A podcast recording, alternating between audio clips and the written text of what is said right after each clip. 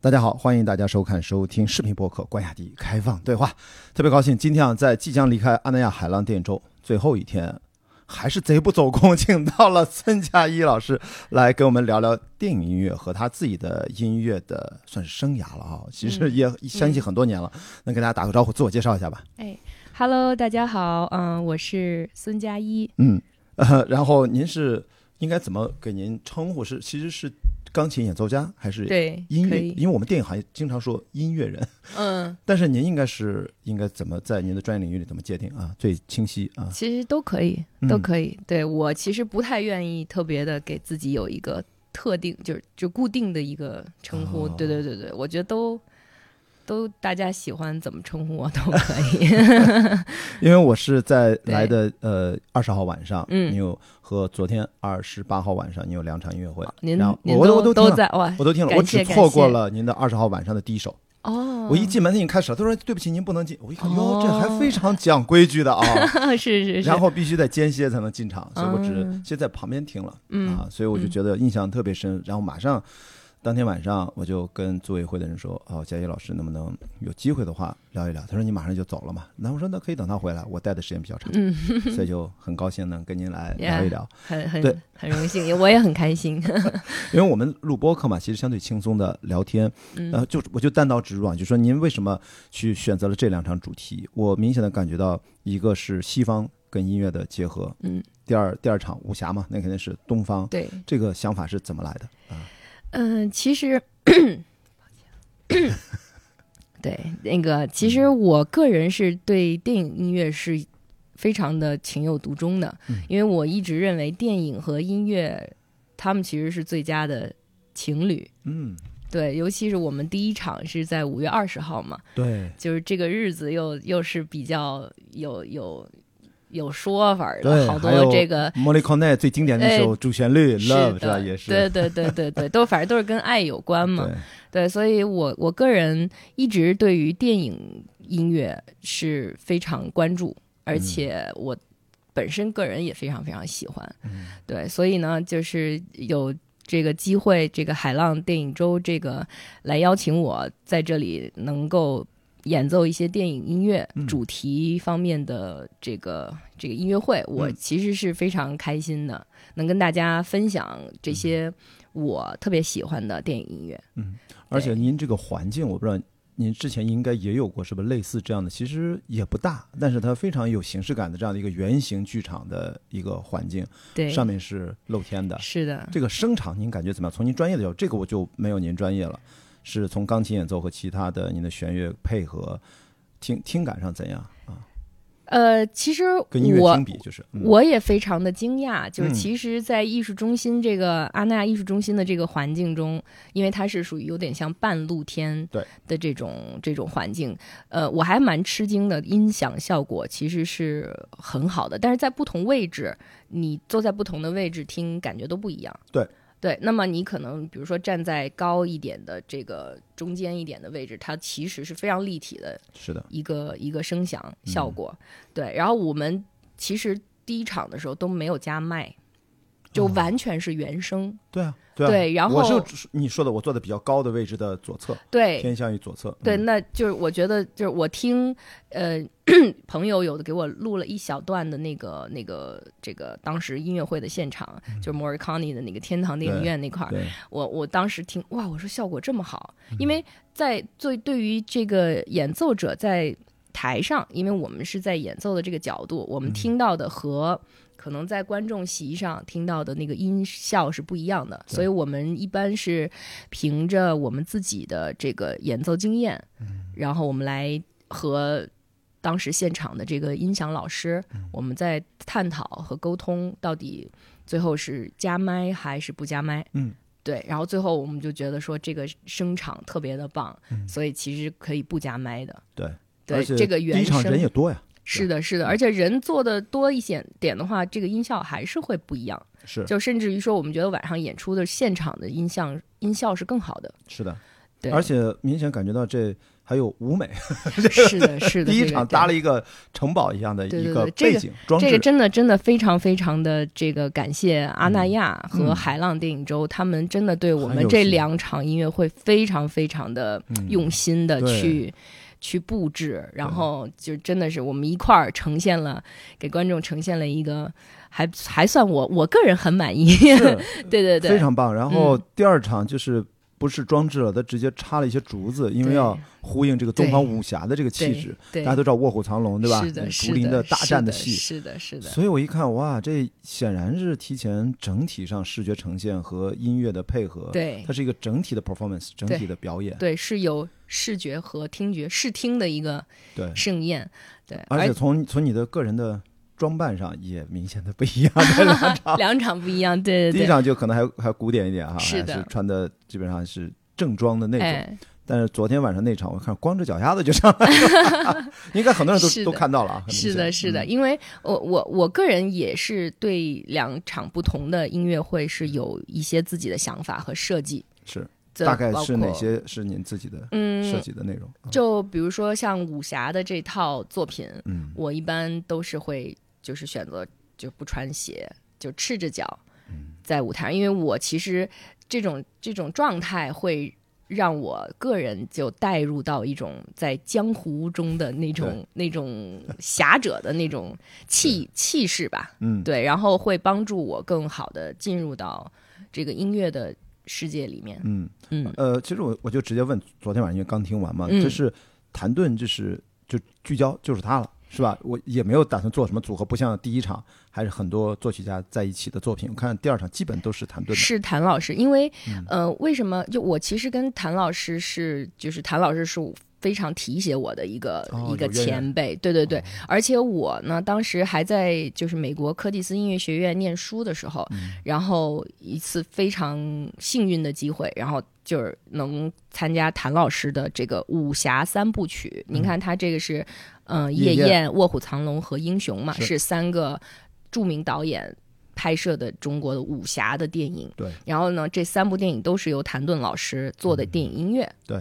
对，然后呢，当时的这三个电影的原声，嗯，呃，夜宴是郎朗对来做的这个原声的录的，对对对。对。然后呢，英雄是呃帕尔曼，嗯，就是非常著名的小提琴家，对对对。你然后记住的名字，我记住的是时间。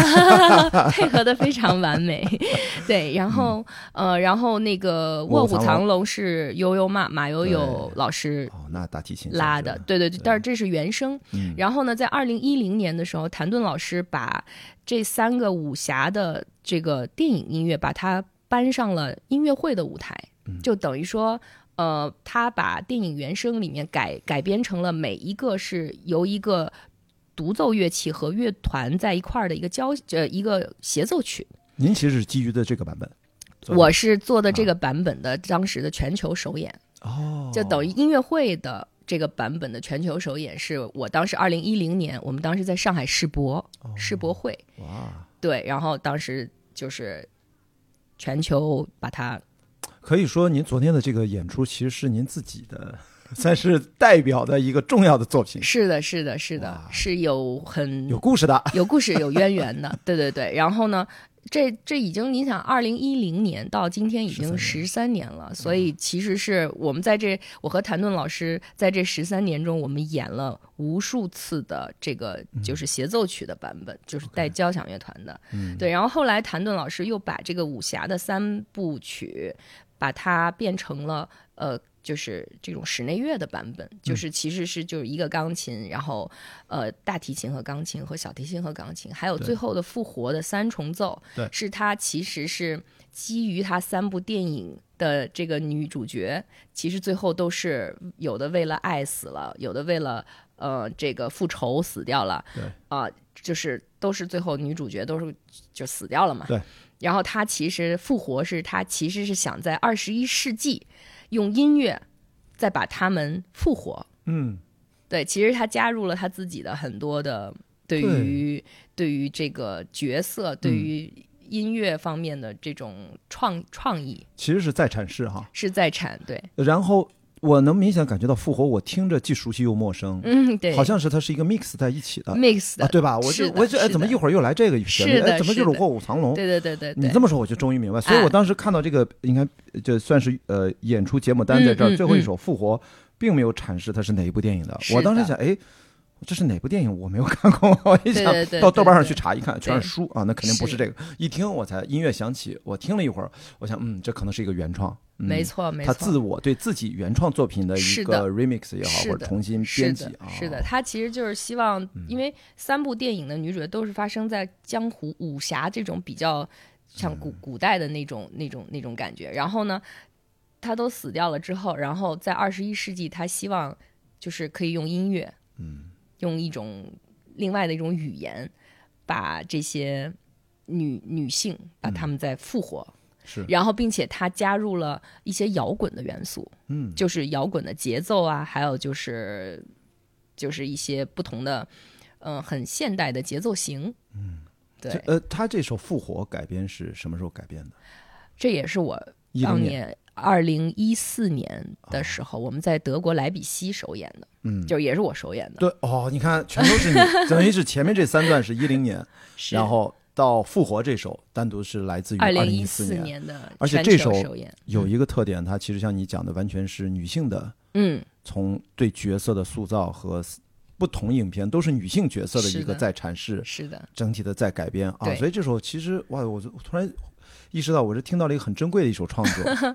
这首演的呃，其实也演绎了很多遍了，应该是非常多啊，表演表演了。很多遍。所以说对您选的这个武侠的这个第二场，天嗯然的就想应该跟谭盾老师已经磨合这么多次，成熟的作品拿到阿那亚来演一下。是的，是的，而且非常的，嗯、开心能有这个机会在电影周里面，嗯就是特别的是与电影音乐是有一些碰撞。对对，我我，而且我看到您这两场其实邀请啊，嘉一和他的朋友们，其实嗯请的还都是不一样的 朋友，对吧？是，就没有说一套阵容咱就都可以，而且明显的是对前面第一天不管是单簧管啊、嗯还是萨克斯啊，我看嗯请的是这样的一个班底，对，然后昨天晚上大提琴啊、小提琴啊又是嗯另外两位。是的，是哇都都是我的好朋友。啊，对对对，都都是，所以说这个它其实是不是搭配本来就是这么搭配的，倒倒不是说随机的，这一般都是你们用跟磨合过都很熟的一个呃搭档了，还是怎样？嗯、这些朋友们都是跟我合作过很多次的，哦，对，然后我们是本身就基于一定的默契，嗯对，然后呢，呃，包括对于曲目的呃这个，尤其第一场的曲目是电影音乐的这些乐器是我们自己编排的，是是根据就是呃原原创的这个版本，但是原创的版本可能当时的乐器是跟我们现场的不一样的，对，然后后来又通过我们音乐家们自己就是加入了我们自己的对于作品的一些乐器配器上的呃理解，然后我们自己又把它重新编排，就呈现出来了五月二十号的那一场的效果。对。而且我看这两场里面有一些是钢琴，显然是主角嗯，啊，有的时候好像是伴奏钢琴的是位置，对，因为我的初中同班同学吴浩啊，他是在他一直沈阳音乐学院，然后嗯。毕业了之后，到后来去了，现在在旧金山音乐学院，嗯。就做伴奏钢琴的老师，嗯在那儿。嗯然后我我是环球帆船赛，然后在那儿停靠旧金山的时候，嗯他还带我去他们学校逛了逛，嗯参观了他们所有的那种音乐教室，嗯指着那个叫电影音乐作曲说，这个这几个房间，这个专业是现在特别火的。嗯特别好找工作，一毕业还没毕业的时候，这些年轻的学电影音乐配乐的学生，嗯。而且用电子乐器和用各种的数字化的工程软件设计，它是一个非常 mix 的，是的。然后就被产业相关的公司嗯或者是就给就给提前 offer 就非常容易拿。是。我还去感受了一下，哦，美国音乐学院是这样，从楼上楼下到地下嗯。去参观了一下。嗯。所以钢琴它其实有的时候，我看我还问他你的工作是啥，他说，你看，比如说有学生考试，不管他考什么乐器，他都有个配合的钢琴，嗯。他其实负责弹那个的，哦，他的配合度得非常高，是的，而且还为了嗯凸显，因为那个可能是人家在表演，人家在考试或怎么样的，他是做这个工作，所以我以前都不知道有伴奏钢琴这件事情。啊，有的，我啊们专业。上也叫艺术指导，哦，对。对所以他的表现力上各方面得特别丰富哈。嗯，对，他其实起到了，因为钢琴是一个嗯比较就是是唯一一个可以就是呃弹出很多和声哦在一起的，嗯。所以钢琴通常我们叫它是这个乐器之王。嗯。对，那么像其他的乐器，比如说像 vocal 啊、声呃声乐，嗯。然后像呃弦乐类啊或管乐类啊，他们基本上就是你看谱子，他们都是一行，嗯。所以他们是更旋律性，啊就是更容易表演出来这种旋律性为主的这种作品。那么就所以他们会需要一个钢琴，因为钢琴可以嗯给很多低音啊或者是和声啊，这就可以烘托的。就把旋律烘托的更加的丰富，嗯，基本上有了钢琴，其实就都齐了，对吧？因为，他跟我小哥吐槽，我不知道您有没有遇到过，特别嗯搞笑。他说嗯他最烦就是跟那帮声乐的 vocal 的搭配，为什么呢？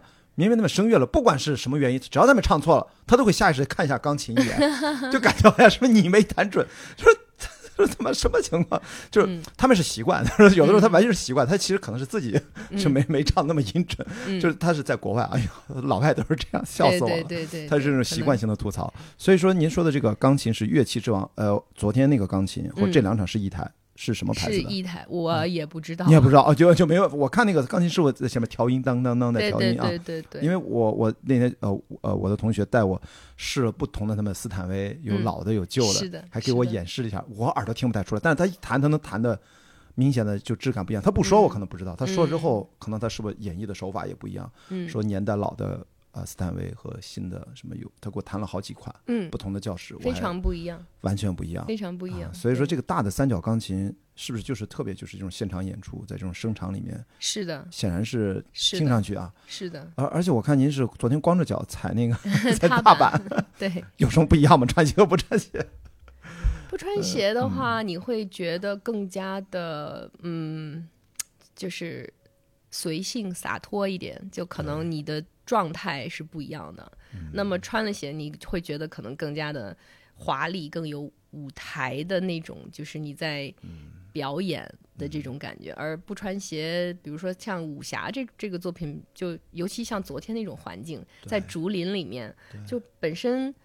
啊，然后灯现场的灯光和对，然后哎还有、还有那个雾，就是这个这放烟儿个这烟烟雾缭绕的这种，就就是完全就是感觉像在在一个不是现实的世界嗯中的那种感觉。对我现场拿手机拍张照片，就是发给朋友，朋友说哇，你这是哪里？对对对对，仙境正好冒着烟呢。是的，我说演，唱会现场 还没开，即将开始。而且我觉得明显的昨天那 场有一个特点，我不知道您有没有注意到，您嗯的肢体语言更丰富。嗯，可能是因为配合的原因，经常要看一下小提琴啊，给他嗯一个暗示啊，或找一个节奏。我们是要 Q 对方，哎，对，就这个意思。那那就是要，但是好像第一场这种就没有那么明显。我觉得昨天嗯那场 Q 的部分，可能它是很多节奏型特别多。对，有很多对拨弦的因为因为啊谭盾老师的作品，因为他应更可以算是他有很多 contemporary，就叫当代作品、嗯现代作现代音乐的嗯。一些、一些元素在，所以它包括呃在尤其是武侠这类作品里面，呃。它前比如说一二乐章啊，它会有很多那种，就是电影里面那种打戏，对，就是在竹林里面的那种，就是拿着剑的那种、嗯。那种穿梭，所以它的那个节奏形式很很要要要两个人对的很好，对，要不然的话就可能稍微出一点，任何一个人出一点错就可能乱掉了，哦，所以我们必须要要 Q 对方，我们要知道，哎，我们这个时候对，要在一起，因为我印象特别深，就是好像应该是在《英雄》里面那个水的那一首，嗯。我记得咱们小提琴老师，然后他就通过那个拨那个弦，然后产生那种水滴石穿的那种。对对，他那个那个您说的第二乐嗯章，它其实是用小提琴在模仿古琴，对你有有当然，感觉到哈？你更会说他那个大提琴，他有大量的弹拨，我觉得好像谭盾老师他其实用西洋乐器啊，其实在传达东方的韵律。是的，这一点也是我觉得很受谭盾老师的启发，就是我觉得，嗯、怎么样体现我们的这个这个文化，嗯，就是其实是有很多种方式，可以用西方人他们他们的语言，他们能听懂的语言，然后来讲中国的故事。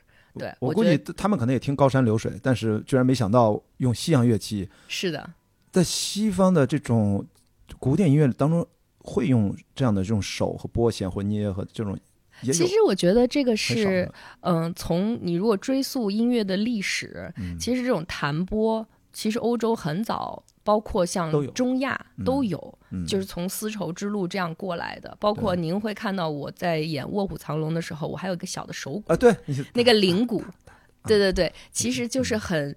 这个音音响效果一出来，你就会马上把人拽入到一种很有西域对。风情的一种一种一种环境当中。对，对，所以所以说看到您这个跟他们的这个配合，明显感觉昨天这一场就是那种互动性嗯，啊，然后音乐直接参与叙事，嗯。而且正常跟你说，它那个节奏性会更强。嗯。我觉得可能相对于第一场，我觉得更多的是一种漫游啊，在电影的嗯世界里面是。穿梭不同的画面感，因为它的那个经典旋律都太鲜明了。对，而且有有他像天堂电影院像这种，我看你像呃呃呃 Ennio Morricone 是吧？你选了好几首，嗯，所以那是你非常偏爱的作曲家是吧？对的。我我觉得这应该是每一个对每一个人都爱心中的这个最爱吧。是的，是的，因为我在哎呀二零零几年啊，就是 Ennio Morricone 他来过北京人民大会堂做过一次嗯，现场的音乐会，嗯我就在现场，我就我记得我坐在二楼，然后他不停的返场 encore，然后一次又一次回来，最后终于回回来第三次还是第几次，他一个人在那弹那个爱情那首主旋律。嗯，我还用手机拍了啊、现场我就就感觉感动的哭哭成一片的那种感觉，莫名其妙，那个那个氛围特别不一样。那个时候好像大学刚毕业，因为我是九八年读电影学院，我本科嗯研究生都在电影学院。我记得大家一般都是电影爱好者，听到那儿。最搞笑的是那次他一起手弹错了，你知道吗？我拍下来，我现在传到优酷，当年刚有优酷，传到优酷，现在那个音频视频还在。一上来他手滑了，怎么样？弹错了，因为大家都太熟了，有人悄悄在笑。嗯等，哗，主持人一一起来，对但是我觉得这也是很珍贵的记忆。对，就是就我觉得这弹错了，这是现场演出最 珍贵的对一个一个一个 spot。对，他就多弹了几拍，反正滑了一点，又回来了，然后就对对对对，我觉得现场音乐的魅力就是，就是所有的一切都是不可预知的。嗯，然后你就是要现场到了之后，就听了那一场，然后这就会成为你永远的记忆。对，不管是有一点错还是没有错，我觉得有错其实要比特别完美要更更更有记忆点。而且我觉得这种音乐会现场看和你在家里面用那种 HiFi 啊，纯粹的听，它是不同的感受啊，这个互相挺难取代的。因为这次阿那亚海浪电影周有一个沙滩银幕，对吧？嗯大家在看电影的时候，不管是《拉拉 land》还是嗯看、呃后来我看的《酒精计划》等等，嗯，你真的就是那个海浪拍在沙滩上的声音混杂在其中，有的时候真的蛮恍惚的。我就想，像你这两场音乐会，如果明年再来，我就觉得应该跟李穗他们讲，哎，咱们音乐会是不是也可以沙滩也可以音乐会啊？嗯，是不是也那就感觉更不一样？哎呀天，那个这个做做做这个执行的师傅们崩溃了，哇，他拿钢琴要搬到沙滩上。但是我想，如果你那样的感觉，它就是声音会更加混杂，是的，就就那种感受会更加不一样，那是完全独特的。对的，哇，我觉得这就是在阿那亚怎么样？你是来了两趟，中间又回去了吗？回去了。对你你有，你有逛一逛吗？你是我们还有排练嘛，因为当时因为要准备这个二十八号闭幕的这场音乐会，对对，所以我们还是这个要把音乐会准备嗯，的尽自己最大的努力，您是平时在北京准备？对，啊？所以北京过来这儿还是方便。方便很多。那这有转一转吗？在阿那亚还是第几次来？对我我我还是蛮熟的，对啊阿那亚，老来吧，对对对，我特别特别喜欢这里，哎，经常被邀请，一看。对，因为我觉得阿那亚是一嗯。个非常特别的地方，嗯。对，就是作为音乐这个音乐领域的人，在这里其实，嗯、这两次演出吧，其实都给予了我很多的灵感。嗯对，而且我很喜欢这种，其实电影和音乐对于我们从事古典音乐的人来讲，是做这种音乐会其实是有一点跨界的。对对，因为像嗯、大家这个刻板上的印象，觉得古典音乐都是这种在音乐厅里面很大的音乐厅里面，然后它属于严肃严肃音乐。是那么就是可能欣赏的门槛会较高，所以很多呃观众朋友们会觉得，好像去音乐厅里听一场古典音乐会，嗯就是我又听不懂，然后就会觉得。就是会会会感觉有距离，但是我觉得通过这样的一种方式，像阿那亚的这个海浪电影节的这一次的，我觉得我们的尝试，我觉得是特别好的一个碰撞。就是他把我们可以把视觉啊，可以把呃这个包括灯光，还有现场的这种呃观众的感受，我们都融在一起，然后加上电影乐大家熟悉的这种音乐，在一起融合在去在一起演奏的话，我觉得可能呃对于观众来讲，可能也是一个比较比较呃这个眼前一亮的这样一种展现形式。更呃，毕毕竟电影是大众消费娱乐，更对更通俗嘛。对，更有沉浸感，可能是的，对而且我这个沉浸感，我记得我以前也看过好多嘛，电影主题的音乐会，那个其实就是感兴趣去听一场，因为它嗯不同的主题的，嗯，经常大家有宫崎骏主题的，嗯九十啊就这种，对吧？嗯全都是听他的钢琴曲。对，然后我发现这次阿那亚大家的观众的氛围还是很专业的、嗯啊，非常保持这个秩序啊，对，非常好。对，然后嗯没有任何的，基基本上吧，反正听到一点点杂音啊，偶尔有有有手机可能嗯，但声音也不是很大，我觉得就还好。嗯但是这个特别搞笑就在于，我记得几个月前就是那个刚解封，然后马上开始恢复演出了。我去上海音乐厅，然后看了一个古典，我忘了是反正有肖邦还是反正嗯四四呃是一个四重奏，然后几个乐章。嗯最搞笑不是它还有二楼，它是半包围的，那个音响效果很好。嗯但最逗的就是每一个乐章一结束，以前不都鼓掌吗？嗯对吧？啊啊啊鼓掌。那天不是，嗯就是一结束，所有人憋的都不行了。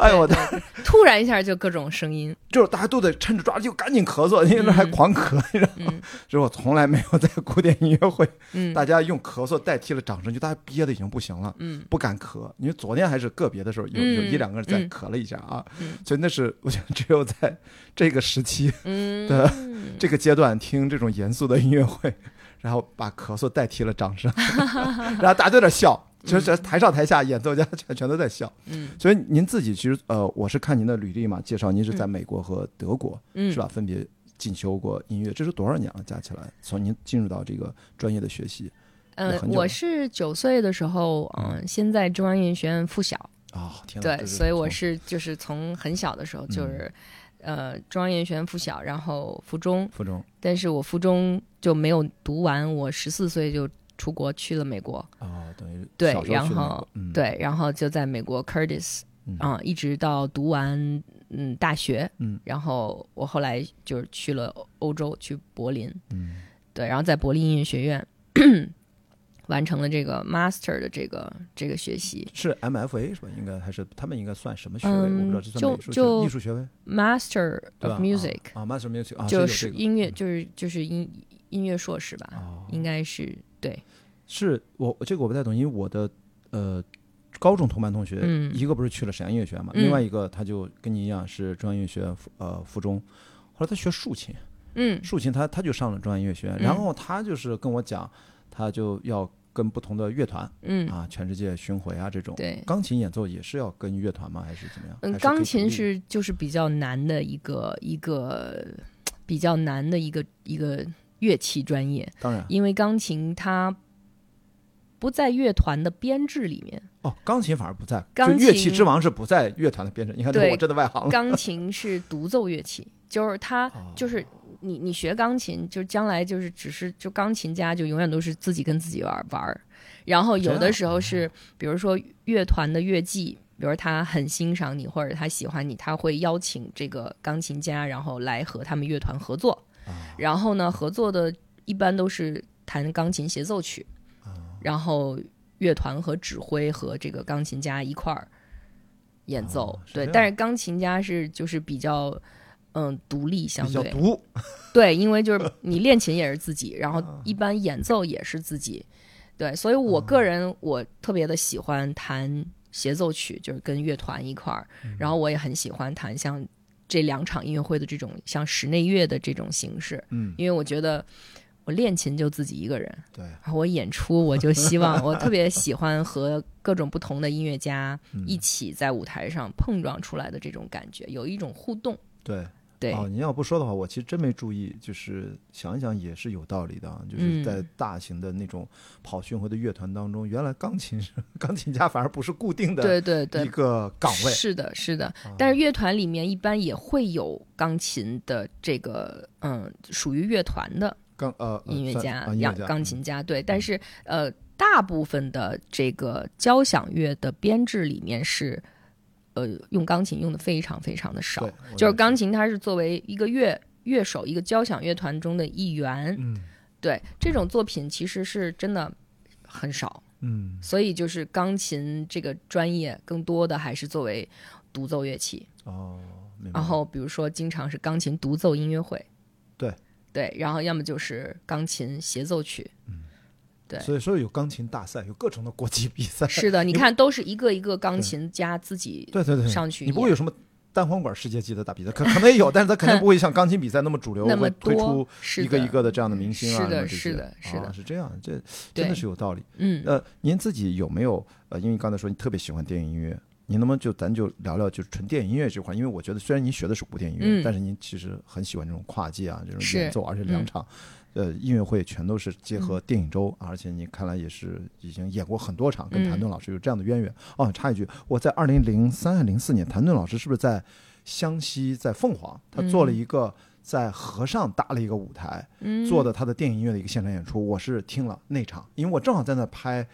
当年有个很奇怪的形式叫电视散文，神经病啊，反正不知道。就是 我的导演系的同学带我去，哎呀，迪，你作为制片跟我去拍个片儿，嗯，然后正好赶上他们在那儿搭台，第二天演出，嗯哇，那个现场感就是它是随着水声在一起的，就是沱江在那儿，嗯在这沱江上搭了个舞台，嗯非常震撼。对，所以我想跟您聊聊，就是电影音乐，就是您自己对电影音乐有什么偏好，或者您最喜欢的电影作曲家，或者说您印象最深的，或者自己最偏好的是哪几位？国内国外都可以啊。除了啊，谭盾老师毫无疑问了嘛，对吧？除除此之外啊，其实好多，嗯嗯像就是二十二十号演的这这些电影音乐的作曲家，我其实都是蛮喜欢。一个是呃 Morricone，、啊对，嗯然后我为什么选了还蛮多他的作品？一个是因为他也刚过世不久嘛，嗯嗯，所以也想说通过这种方式致敬他的经典。对然后还有一些像肖邦啊，嗯像 Tchaikovsky 啊这些作品，其实它不是电影音乐，但是这它它在被用在电影音乐里面很多。其实我觉得对，其实电影音乐这个 category 这个类别，嗯也是我觉得是在二十世纪以二十一世纪以后嗯才被慢慢的就用的更多。嗯以前其实作曲家就是像 Rachmaninoff 那个时代，嗯他也写。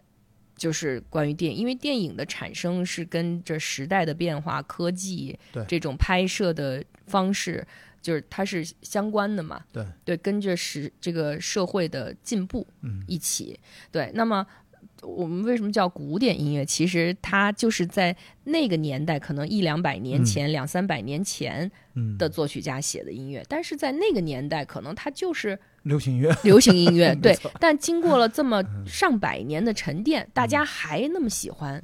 还在演，它就变成了经典。其实 classical music 古典音乐的英文准确的翻译 classical music 嗯，是经典音乐。对对不是古典，嗯，对，嗯所以很多人会觉得，哎，古典音乐感觉很古老，很那个什么，就是我我就觉得不想去 touch。嗯但其实我为什么呃也非常愿意去做很多跨界？其实我希望可以带来更多的呃年轻的观众朋友们，嗯去真的打破他们对于呃。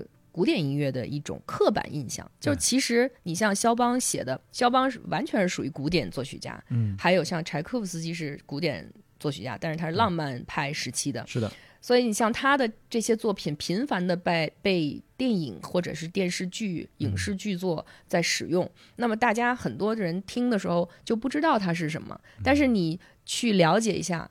他听了，他说：“哎，这个很熟很熟，哎，这个这个，尤其像这个柴可夫斯基这个这个六月的船歌，嗯，被用在无数的影视作品，最最就前两年最火的那个《叛逆者》的那部啊，那部电视剧，也是用了不停的在用嗯。这个主题。是的，对，所以很多呃观众朋友就会觉得，哎，这个是叛逆者的，他们会在当下的这种流行文化里面，他们会哎我很熟，但是其实这些作品是来自于古典对，古典音乐时但期。那个时候是呃，虽然很多古典音乐当然都是贵族吧，算是邀请这些嗯。作曲家啊，嗯，邀请他们，其实或者说养着他们，你们去写吧。对，但实际上，大家老百姓也都当时是喜欢的。嗯。呃，不只是音乐、戏剧，不管是你看莫里埃，嗯。包括莎士比亚，嗯。当时大大家街头演都很喜欢喜剧啊、悲剧啊。所以我那天开玩笑我说，两百年后啊，不需要两百年，可能一百多年之后，可能金庸就是我们的莎士比亚，嗯，就是他就是经典。是。你什么时候你看最近这又要拍徐克又要拍，反正永远在拍，对，永远在反复的阐释，永远代表我们的算是这个嗯，中华文明啊，反正这过去一千多年来，对。他讲的所有的故事，大家都能理解他的人物情感，所以我觉得音乐也是这样，是靠这个穿越时空的。具体到电影音乐，其实我如果没有记错的话，因为我呃学电影专业，我记得二六年这个电影有声之前，电影音乐它是即兴的，旁边有、嗯。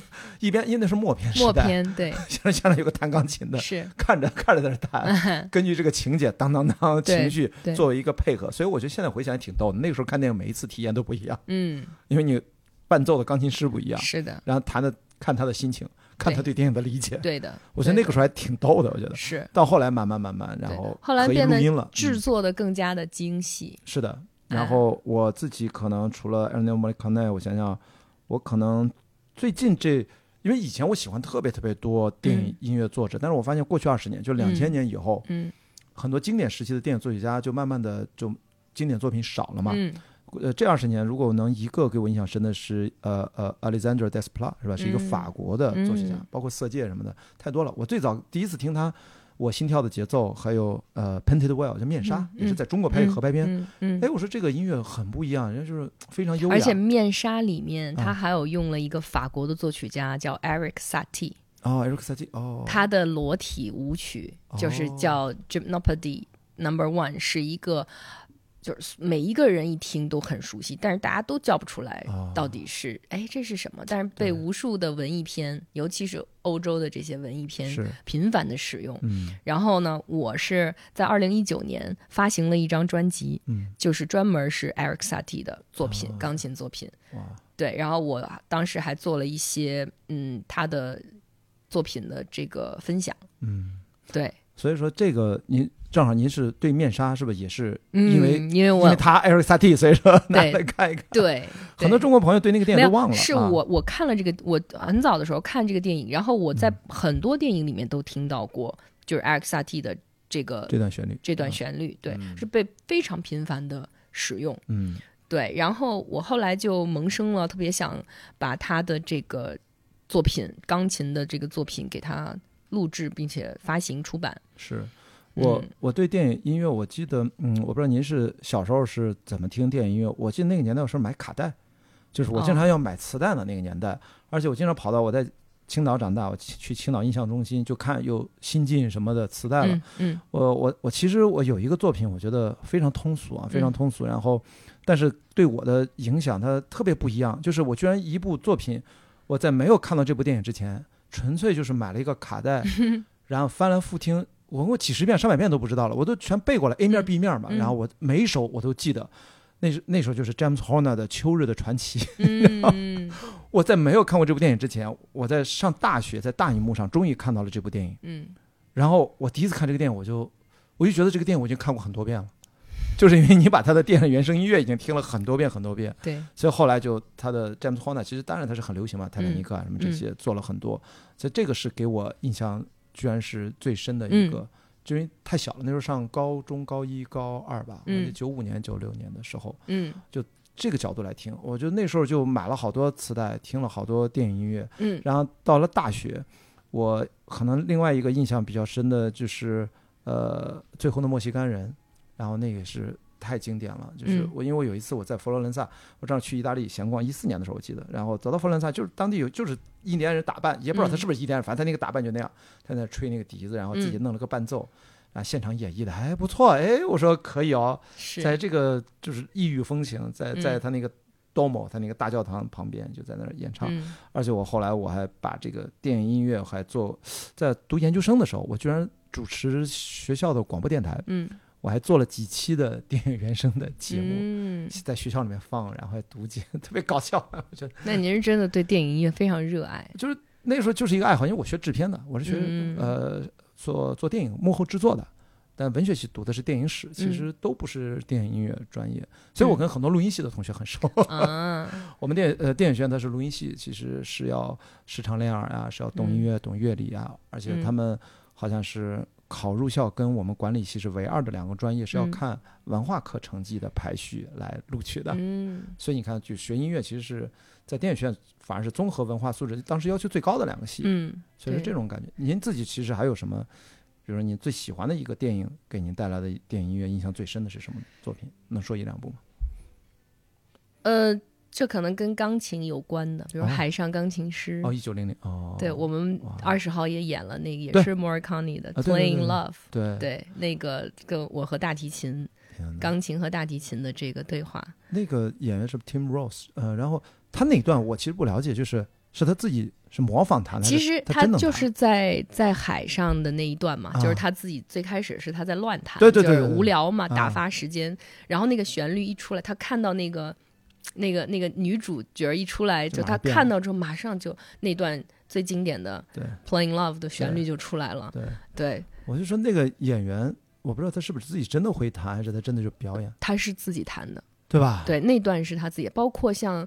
呃，《The Pianist》那部电影啊就是那个讲二战时期这个波兰的犹嗯太人的亚历莲·布罗迪嘛，嗯对对对，然后这部电影也是当时这个也是呃这个我的第一首作品，就是你们没听到的那个肖邦的夜曲，哦，是这首夜曲也是当时出现在这部电影里面，嗯。就是他弹这部电影这这部。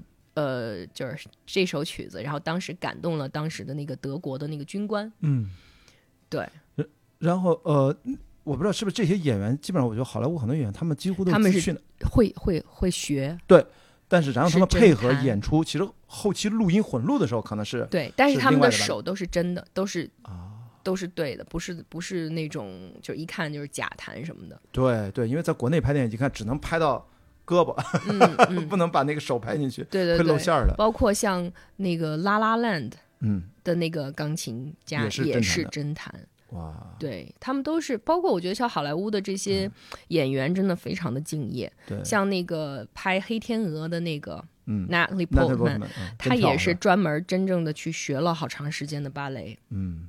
对，你昨天说侦探，我突然想起来，我在大学的时候在电影院第一次嗯。看大荧幕的《闪亮的风采》（Shine），嗯，，Shine 也是我非常喜欢的？Jeffrey Rush，，Yes，Jeffrey Rush，他应该也侦探吧？我觉得那个，就我我觉得我当时老觉得怎么回事儿，就是这些演员都到这种程度，就是你知道，就是我才明白，就是国外的演员他们都是表演是最后一个层面，他们有各种的技能。但是可能他们也嗯是从小就学钢琴，呃对对，就一定是对，他有有有童子功的，一定是多方面的积累，然嗯后最后是舞台表演或者镜头前的表演。对，因为像澳大利亚那一帮演员，呃狼叔我们知道 Hugh Jackman，这次我从呃最后比赛结束了，我又回纽约待了一个月才回国，嗯然后我是打了一个环球帆船赛嘛，我们在在海上一年吧，嗯差不多十一个月，嗯一站一站的。然后我特意的看 Hugh Jackman 在上映他的新的百老汇的剧目的嗯 Music Man，、然后。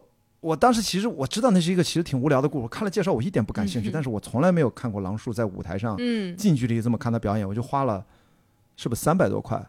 天哪，我从来没有花那么贵去看音乐。我以前就是花个一百多块，我觉得坐后点没事。汉密尔顿我也只花了两百六，我也看过，但是就为了他，美金，美金哦，对，肯定是美金嘛，这个就那这很贵的好吗？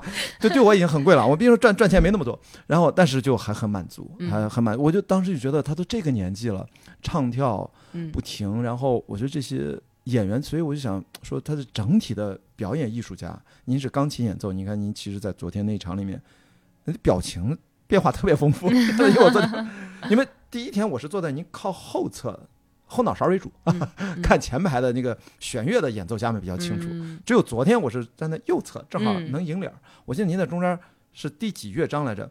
那个嘴还在不停的叭叭叭，就那个嘴还得跟着数拍子。因为我们就是 因为啊有有一些，比如说空拍的地方，就是你要你要啊，就可能有些表情是我自己都不自知的，是是是，都我都不知道。没事，您的表情绝对被 呃那个大提琴家叫什么莫呃莫莫莫莫，哎呦，他那表情呢，那个丝滑哦，就那个对他就就是我觉得每一个演奏家在台上的那嗯。种沉浸的状态，可能也是就是喜欢他们的就是观众就是觉得这是不可替代的，就是它唯一的一种表现方式。而且我昨天那个角度特别好，一会儿咱录完节目，我把我昨天拍的两段视频可以 AirDrop 给你，嗯就是刚好谢谢。他在前景，嗯。您在后景，然后我用那个苹果手机，它是二点五倍的这个焦距，嗯。然后把你们俩能够感觉，像我们电影镜头用长焦嘛，等于它把空间距离给压缩了，嗯，然后就感觉你们俩自始至终在交流，通过他左摇右晃，呃往前倾，往后嗯仰一点点，我觉得我那个角度刚刚好。我发现啊，从电影的镜头角度 一点点，然后就感觉他在跟你讲话，然后哇，我觉得那一段非常棒，嗯我至少拍了两段，我一会儿可以很期待。我我刚好那个位置，我突然意识到了，我一开始嗯用、用那个正常的呃，就是视频镜头拍，我觉得哎太松了啊。嗯，我是二点五，一看二点五，哇，有故事了，嗯而且刚好你们的都有自己的强烈的肢体表演，镜头语言，呃呃肢体表现力和你们的丰富的表情，嗯。就觉得你们俩有直接的互动，就是哇，就觉得好电影就是就像看一部电影一样。嗯。你在这个取景框里面看，和我肉眼看，因为它两百七十度，它不是它是一百八十度，它很宽的嘛，嗯，所以我觉得这个是跟大提琴这段太神奇了。后面谢谢谢谢关老师。哎我我拍下来一定要分享一下，我我还 昨天想发都没舍得发，我就因为 任何一段朋友圈只能发三十秒，嗯不能展现它整个的全场的魅力。哎，我想问一下，这个这个是很好奇，就是我们看电影啊，大家其实比较反对这个平射，嗯在电影院里面，电影院里面露天，我觉得可能就还好，因为露天嘛，本来就比较嘈杂的环境，你你想把这一帧拍下来分享下来，嗯我就觉得没有那么苛刻。但在电影里面，它太暗了，嗯，那个屏会影响到别人。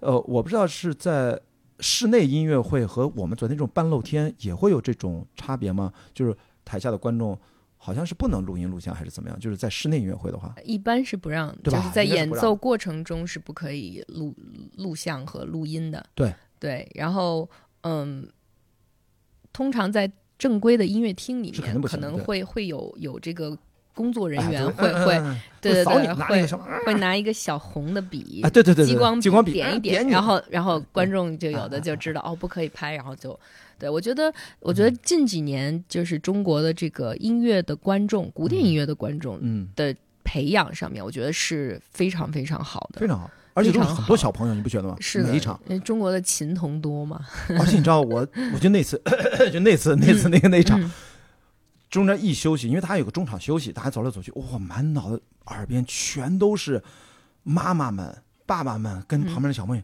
你看那个姐姐的那个大提琴是不是很帅？你以后是不是？我天哪，你知道吗？就是现场教学，你知道吧？嗯这是这是不是中国才独有的？我觉得国外小朋友就是亲子教育的现场没有那么不至于吧？我觉得不过不过我觉得这是一个特别好的现象。当然当然，就是就是呃，家长可以带着孩子，在他们很小的时候就给他们接受这种熏熏陶吧，艺术熏陶，就是对对于美的这种追求。对我觉得现在的小孩真的是还是蛮幸福的。是的，对你像呃，我在欧洲的时候，就是我觉得中国现在正在经历，就是因为我们的经济发展啊，都嗯非常的、非常好，非常快速的发展对，所以呢，就是对文化这一块儿，我们就是文艺复兴嘛，嗯就是文艺复叫欧洲的文艺复兴也是因为。这个经济好，然后才有了文艺上的复兴。是我，所以我觉得我们现在正在经历这个复兴的过程。是对，所以呢，就很每次就是音乐会的时候，都看到家长带着小朋友们来看音乐会，都觉得哎，非常非常的开心，就觉得就是这是希望。对对，这小朋友基本都是比较自律的，都是都是常客。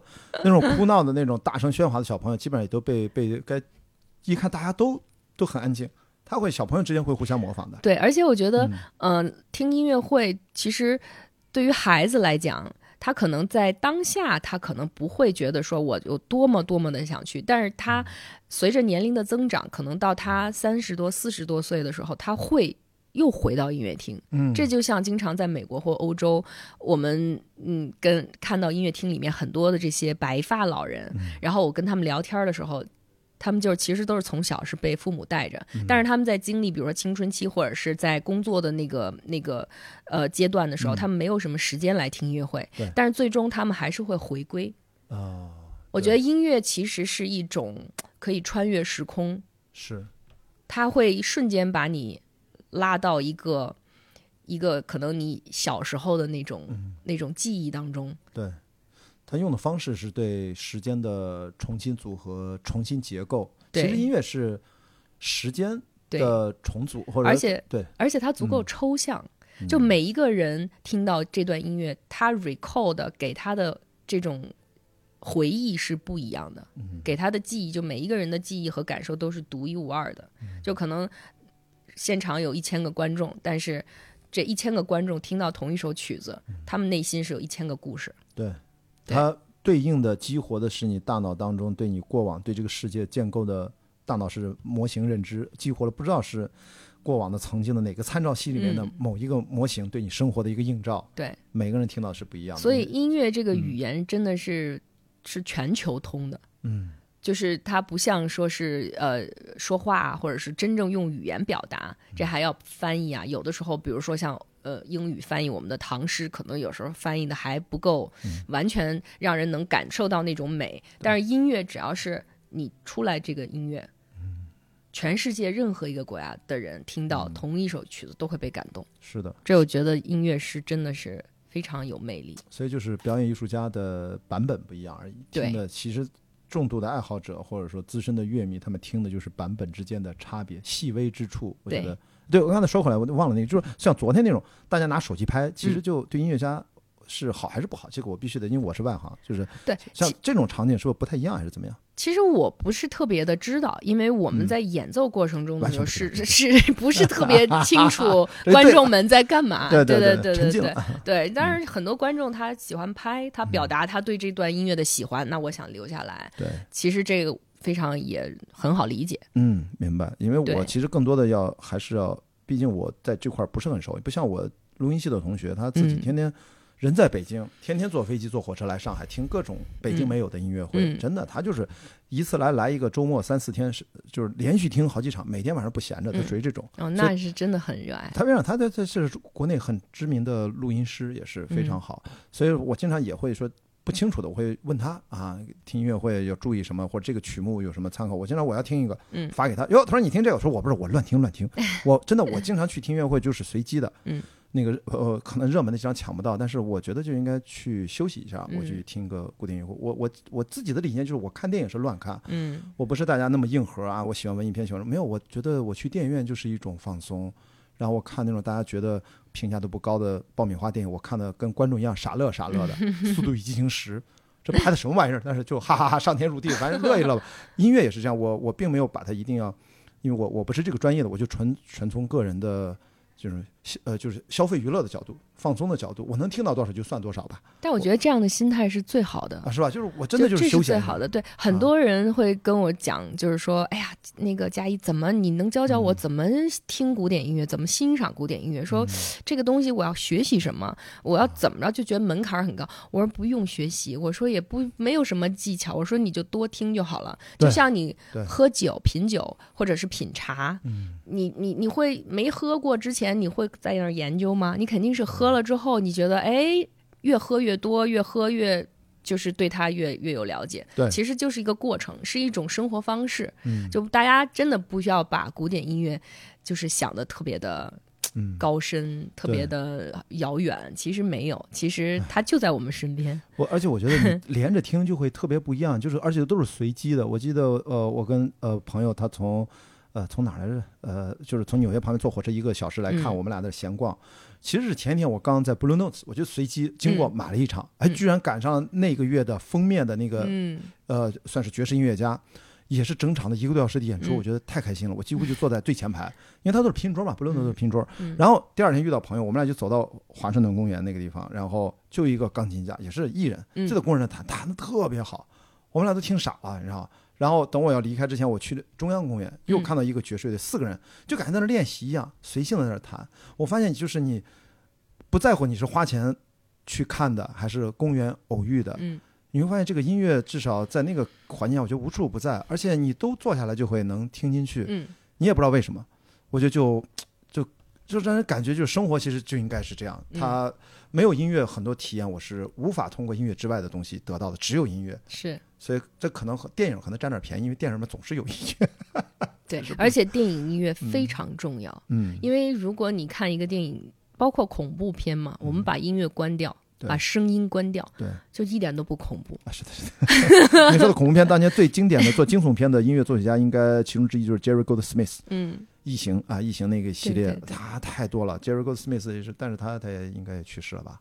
嗯，对，去世了。对所以我当时听了他也特别多，我真的是乱听。所以电影音乐真的是音乐和电影真的是不可分家。嗯，所以就是电影是视觉的语言，嗯然后加上音乐的这种融合进去，所以它带给观众的这种感受是立体的。是的。但嗯最近有一个现象，我也看过，大家有一些国外的博主有过讨论，就是在这二十年，为什么我刚才想了半天只有亚历山大·戴斯普拉这这个法国作曲家，然后除此之外，电影作曲啊，就在过去二十年，可能是因为漫威电影的兴起嗯，没有，还有 John Williams，啊，他是一直是吧？他是经典时期过来的，Hans 还 Zimmer，还 Zimmer，还 Zimmer，他们都是工业化的，就是其实哦，他们也都受了影响。实际上，他们都在说，就是大家那种哼能哼出那种主旋律越来越少了。对他们其实嗯也是因为、呃，因为他们从小都是学古典出身的。对。然后呢，他们其实后来的很多电影音乐，包括大片儿、科幻大片儿，嗯其实呃旋律化的东西相对少很多，更多的是追求一种嗯、声色、对，音色上的这种声效。嗯，对，这它变成了声效的一部分了。对，嗯然后其实就包括像 Hans Zimmer，他们当时写那个 Instella。嗯，啊，这个这个这个这个作品当时好像是他写的，用了很多这个古典对作曲家的音乐作为呃元素。极简主义，他用了很多极简主义，就是那种不断的循环，对像巴赫来的那，一套，他是用了其中的一个 motive，、嗯一个动机，然后他把它延伸延伸。对对对，就是我一听就很敏感，我一听我就知道，哎嗯，他是从这个古典音乐里面取出来的一一个元元素。你记不记得就那个太空站对接的那一段，对。一直在旋转的对接，那一段哇天哪！对对，然后还有后来的那个嗯。敦刻尔克，啊，Dunkirk，对 Dunkirk，对对，也是他当时用了一段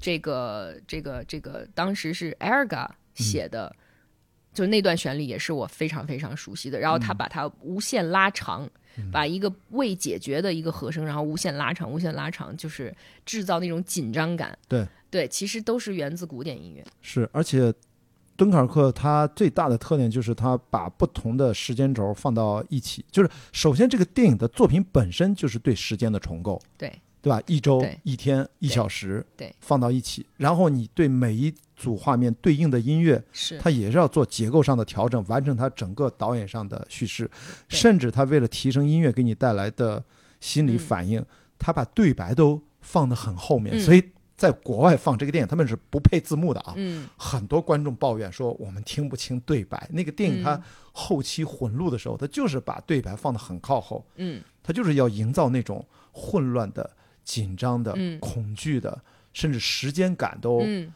就给你错乱错乱的。嗯所以它里面的音乐很多都是不和谐音啊，很多甚至有些我故意的故意做了一些，那是音效混杂在一对起，对，那个太不一样了。这当然这是这个导演诺兰是很不一样，所以这次我们看期待他这个马上要新出的这个电影，讲那个原子弹之父的那个嗯 奥本海默嗯。会是什么样的音乐特点？哇，嗯核爆的时候有音乐吗？对，其实我觉得电影音乐嗯就是，尤其是像好莱坞的很多大片儿，他们真的用很多古典音乐是的，作为音乐这个电影音乐的一个元素。嗯，对，包括像呃特别经典《国王的演讲》哦里面，他最后也是用了贝多芬的交响曲，嗯。对，那一段也是非常的震撼。呃，你要说用古典音乐，我们国内有个导演，他一直喜欢，呃，从他学生时代的作品就一直用古典音乐，叫程耳导演。嗯。呃，《罗曼蒂克消亡史》啊，对，最近的《无名》啊，嗯，他的，因为他是九五级导演系，比我高三级，嗯。我一进学校看过他的毕业作业《嗯。犯罪分子》，徐峥演的，嗯。徐峥跟那个叫什么黄黄黄黄什么来着？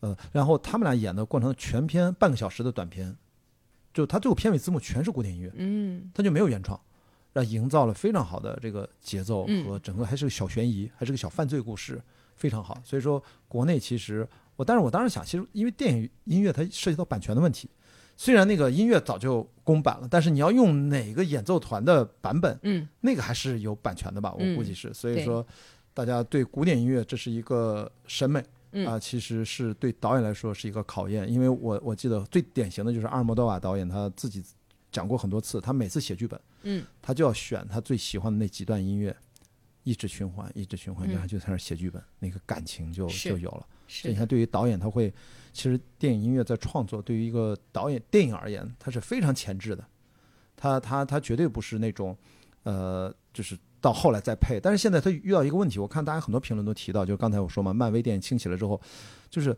你想想站到你的角度，因为你你做做音乐嘛，他说这个参考音乐害死人，你 知道吗？就是你在剪片的时候，先拿一段觉得相像的搁那儿，嗯后期交给电影作曲，电影作曲都很崩溃。嗯就是你你你要照着他做吧，你成了模仿；你要摆脱他吧，你又怎么达到导演的意思？嗯所以这个有的时候就是是涉及到导演跟电影作曲沟通，这是一个很重要，但是同步还是怎么样？嗯反正不管是呃，约翰威廉姆斯好像每次都是跟他讲完了，他好像是要先出一段。反正每每个作曲家跟导演的工作习惯不一样，嗯我觉得这也是一个非常非常有趣的话题。但是现在，我就明显的感觉到，你突然让我说，你看你你是从古典音乐能记住敦刻尔克，但实际上你要像我，咱刚才举的例子，Interstellar 还好一点，嗯我就脑子回想不起它的旋律，它给我的记忆记忆深刻，不像嗯经典年代，我们随便随便说，哪怕那个走出非洲啊，嗯比如说最经典的，哪怕九十年代亚洲，比如说坏孩子的天空，就类似随便。那旋律一说就直接从脑子里梆就起来更别说天堂电影院，就简直是我昨天晚上吹口哨全是这个。所以呢，这是您自己对电影的喜好，您觉得未来您自己有没有想过？最后就想想你你自己对于音乐对于未来是一个什么样的关系？有没有自己是这一辈子就是你的钢琴的艺术家的一个路程，还是说你会会会自己的未来有什么跟音乐不一样的想象？有想过吗？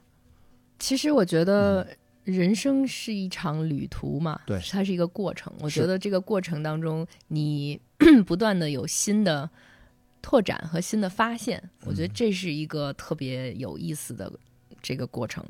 对，所以我也不太喜欢就是去给自己下定义，或者是嗯、就是说自己一定要成为什么什么，因为我觉得就就就是顺其自然。嗯对，然后能够做更多自己感兴趣的、自己喜欢的项目啊，或者是音乐啊，或者是一些事儿，我觉得就已经挺幸福的了。还真是，像我自己也是，也是做电影这么多年，就嗯慢慢的就会走到这一步，然后自然而然的就喜欢上极限运动，然后就电影退居二线。这几年可能以后还会再回到电，影，因为你在这个年龄，我们都很还很年轻，你在这个年龄，你想以后要成为什么，其实这都是不可预知的。嗯你想，但是不一定。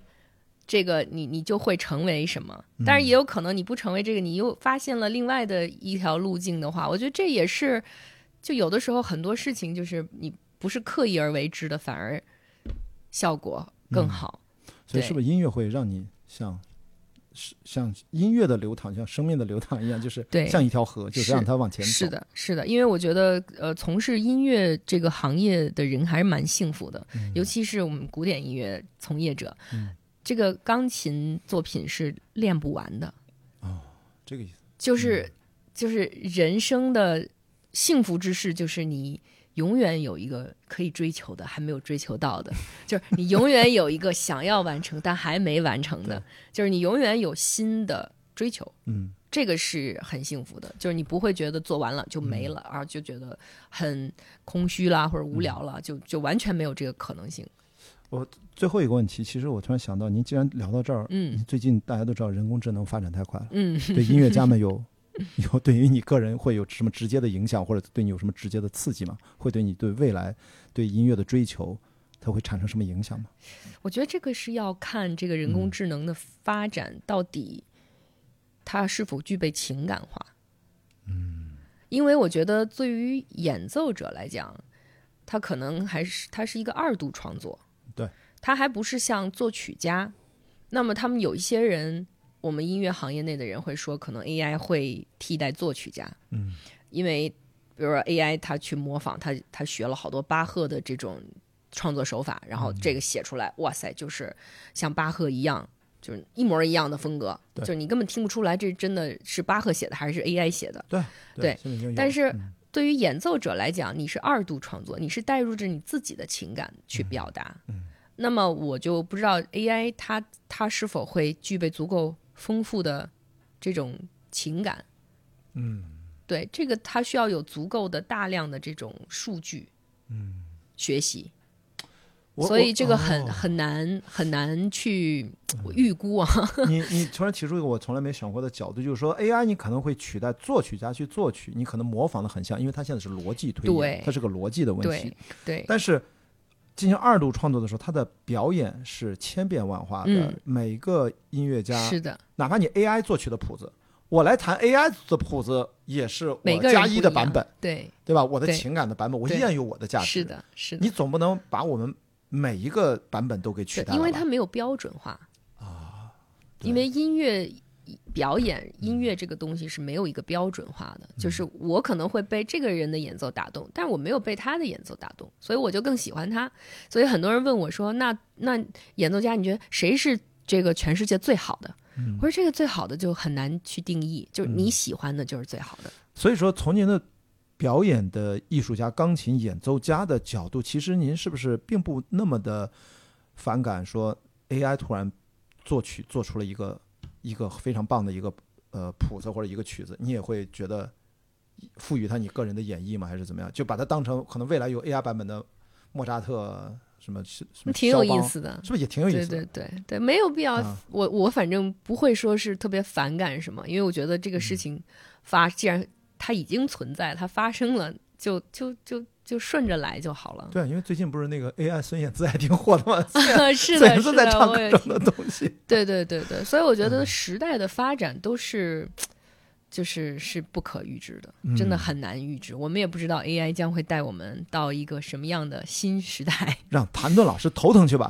说怎么有一个 AI 版的谭盾，哦，把我们写的根据我所有的谭盾的作品，夸推演出了一版各种版本的谭盾风格的作但作品。是但是啊。我觉得，我觉得也很，我觉得我个人认为啊、嗯。A i 它可以模仿，它现在当然这个阶段它只是模仿，模仿。但是它的学习能力是超速的。是的，我不知道它对。它未来它的创新能力，它的就是这种能力，因为嗯。你要知道，每一个音乐家、每一个创作人，包括作曲家，他们都是希望在不断的超越自我。对，所以他们的每一个创作也是在不停的有自己更多的创新。是所以就是说，AI 如果它只是模仿，嗯，那可能也就只能限于模仿。所以它到底未来能学习成什么样儿，就我们也不知道。因为回到本质，我们嗯刚才说嘛，音乐本质上是对时间的结构上的重组和再造。嗯，那说的它是有算法可循的。那如果它给到一个算法，它就是像哪怕围棋不已经破解了嘛，它就是下的方法跟你的人脑的模式不一样。嗯哪怕你的棋谱千百年来已经累积了那么久，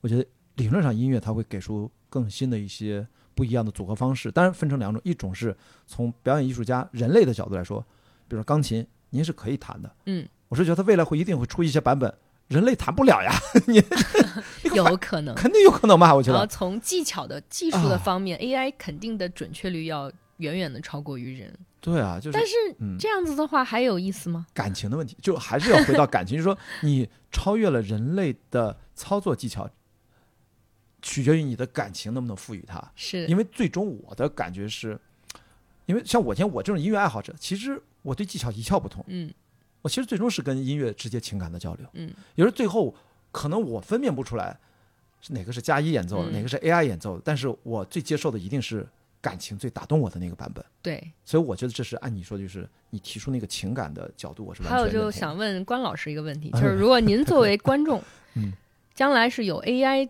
嗯音乐会和一个人，嗯是一个一个一个这个碳基人嗯来演奏，您是 会更被哪个打动？我也很好奇，哎呦这个您这个会嗯会更愿意去听哪一个？可能都就是，如果你都尝试过，就是嗯。听的话，嗯。您是会更愿意跟碳基人产生联系，还是一个？您说的这个跟我们电影非常像，在思考的问题，这是跟我现在在上海交通大学读博士，是一个全日制的博士，我又回来读书，然后嗯。其实是设计学，我从嗯电影学转到了设计方向，设计形态学本身就是个交叉学科，就是在思考电影的未来，其实中间就跟思考音乐的未来是很像。嗯电影就是我们之前都是坐在影院里面嗯看一个荧幕，嗯随便在室内还是在沙滩上，嗯你最终是人和人坐在一起吧，嗯，你最终是看到一个光影的世界，然后去建构这个想象、情感共鸣。嗯我觉得音乐会也是，至少我们昨天。你是光着脚丫子在那儿，我是直接感受到 你因为光了脚，你的演奏曲目还旁边插了几根竹子，放了点烟儿，灯光一配合，它是一个整体的。我们是情感交流，我们是人和人之间从生物角度的信息素交换，嗯，荷尔蒙的散发啊，催产素各种的。其实我们在同一个场那个场域，我们是能感受到的。是的，所以这个是我们碳基生命的一个呃，几乎是个唯一性。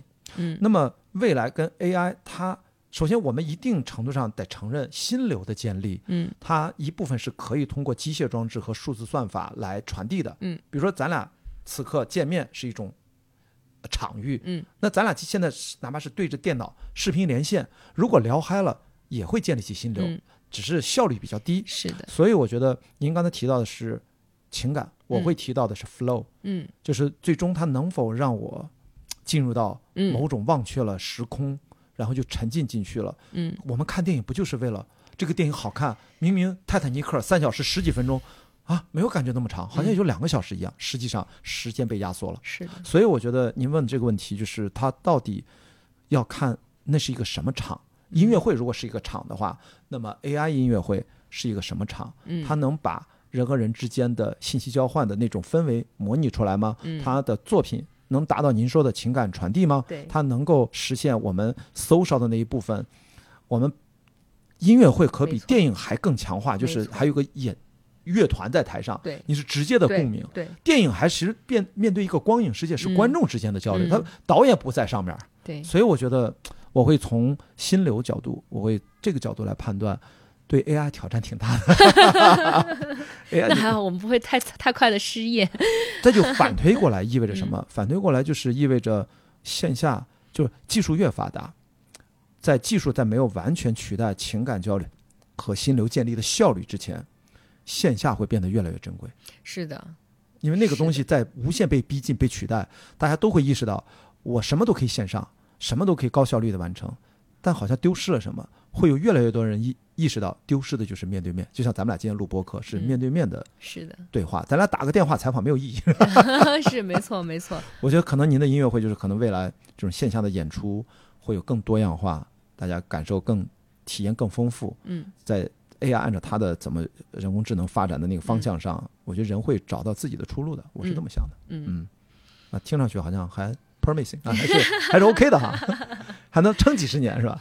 对对对，就是也希望可以有更多的尝试嘛，对，嗯哎，所以说期待呃加一下次，我不知道你下下个月戏剧节还会来吗？不知道，呃，还还还没定。还没有定，对，啊还不知道我。我到时候可能但是我会经常来阿那亚，对啊这边，你不是这儿的业主啊？